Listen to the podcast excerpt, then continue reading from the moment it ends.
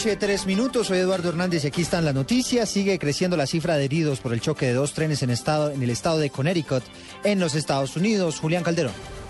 Eduardo, y hay reporte de al menos 50 personas heridas, cuatro de ellas de gravedad, a raíz del choque de dos trenes suburbanos en Connecticut. El accidente tuvo lugar cerca de la ciudad de Bridgeport, a unos 100 kilómetros al noreste de New York, señaló un vocero de la compañía Metro North, que opera en la región norte de la Gran Manzana. En un primer momento, el mismo portavoz ha informado de múltiples heridos cuyas vidas no corren riesgo, aunque esto podría cambiar en cualquier momento. El choque involucró a un tren que se dirigía hacia Nueva York y otro que iba hacia New Haven. Uno de los trenes se descarriló e impactó el que marchaba en dirección contraria según menciones oficiales. Las empresas responsables de los trenes desconocen a esta hora las razones del descarrilamiento de la primera máquina y adelantan las investigaciones pertinentes. Julián Calderón, Blue Radio. Julián, gracias. Ya son las nueve de la noche cuatro minutos. Miembros de la fuerza pública salieron ilesos tras el ataque de la guerrilla a una patrulla en zona rural del municipio de Ocaña, en norte de Santander. Allí se encuentra nuestro corresponsal Diego Velosa. Según el reporte entregado por el coronel Ricardo Caneva, comandante de policía en Ocaña, supuestos guerrilleros de la FARC lanzaron una granada de fragmentación desde las montañas contra un grupo de ocho policías que ejercía vigilancia y control en el corregimiento de Otaré, municipio de Ocaña.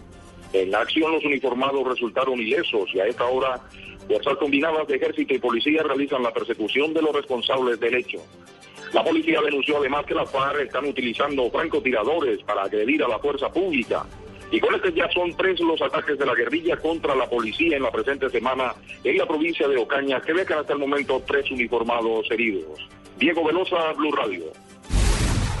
Diego, gracias. Una mujer murió y otras ocho resultaron heridas en un accidente de tránsito en carreteras del departamento de Boyacá. El reporte lo tiene desde, Tunja Gonzalo Jiménez.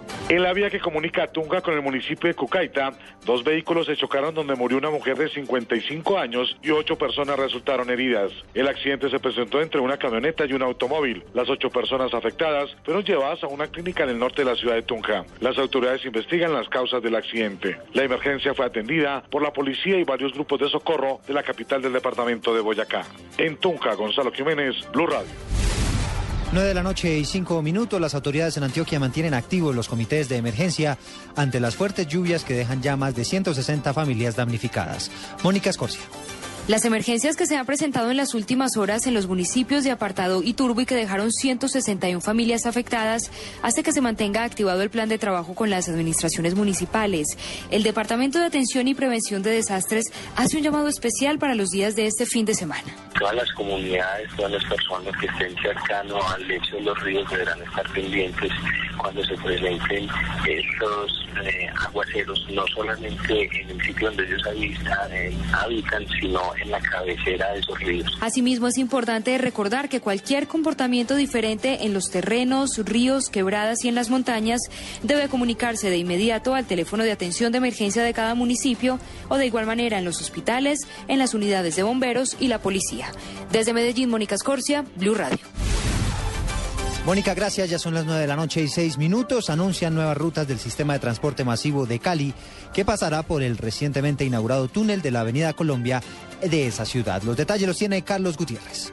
En 10 días empezarán a circular los buses del sistema de transporte masivo mío por los carriles exclusivos que tiene el túnel y el Boulevard del Río de la Avenida Colombia inaugurado por el gobierno local. Así lo aseguró María del Pilar Rodríguez, presidenta de Metro Cali, entidad encargada de la operación del sistema. Una agilidad de esta ruta de sur a norte para nuestros usuarios que no necesitan pasar por el centro de la ciudad y tendremos otra ruta operando por la parte superior, por el Boulevard, donde existe un solo carril exclusivo para los vehículos del mío y allí estaremos pasando con la P27D B de dedo. Eso tendrá tres paradas. La primera muy cercana a la calle Quinta, tendremos otra en la calle Octava y otra en la 12, casi enfrente de la iglesia de la Ermita.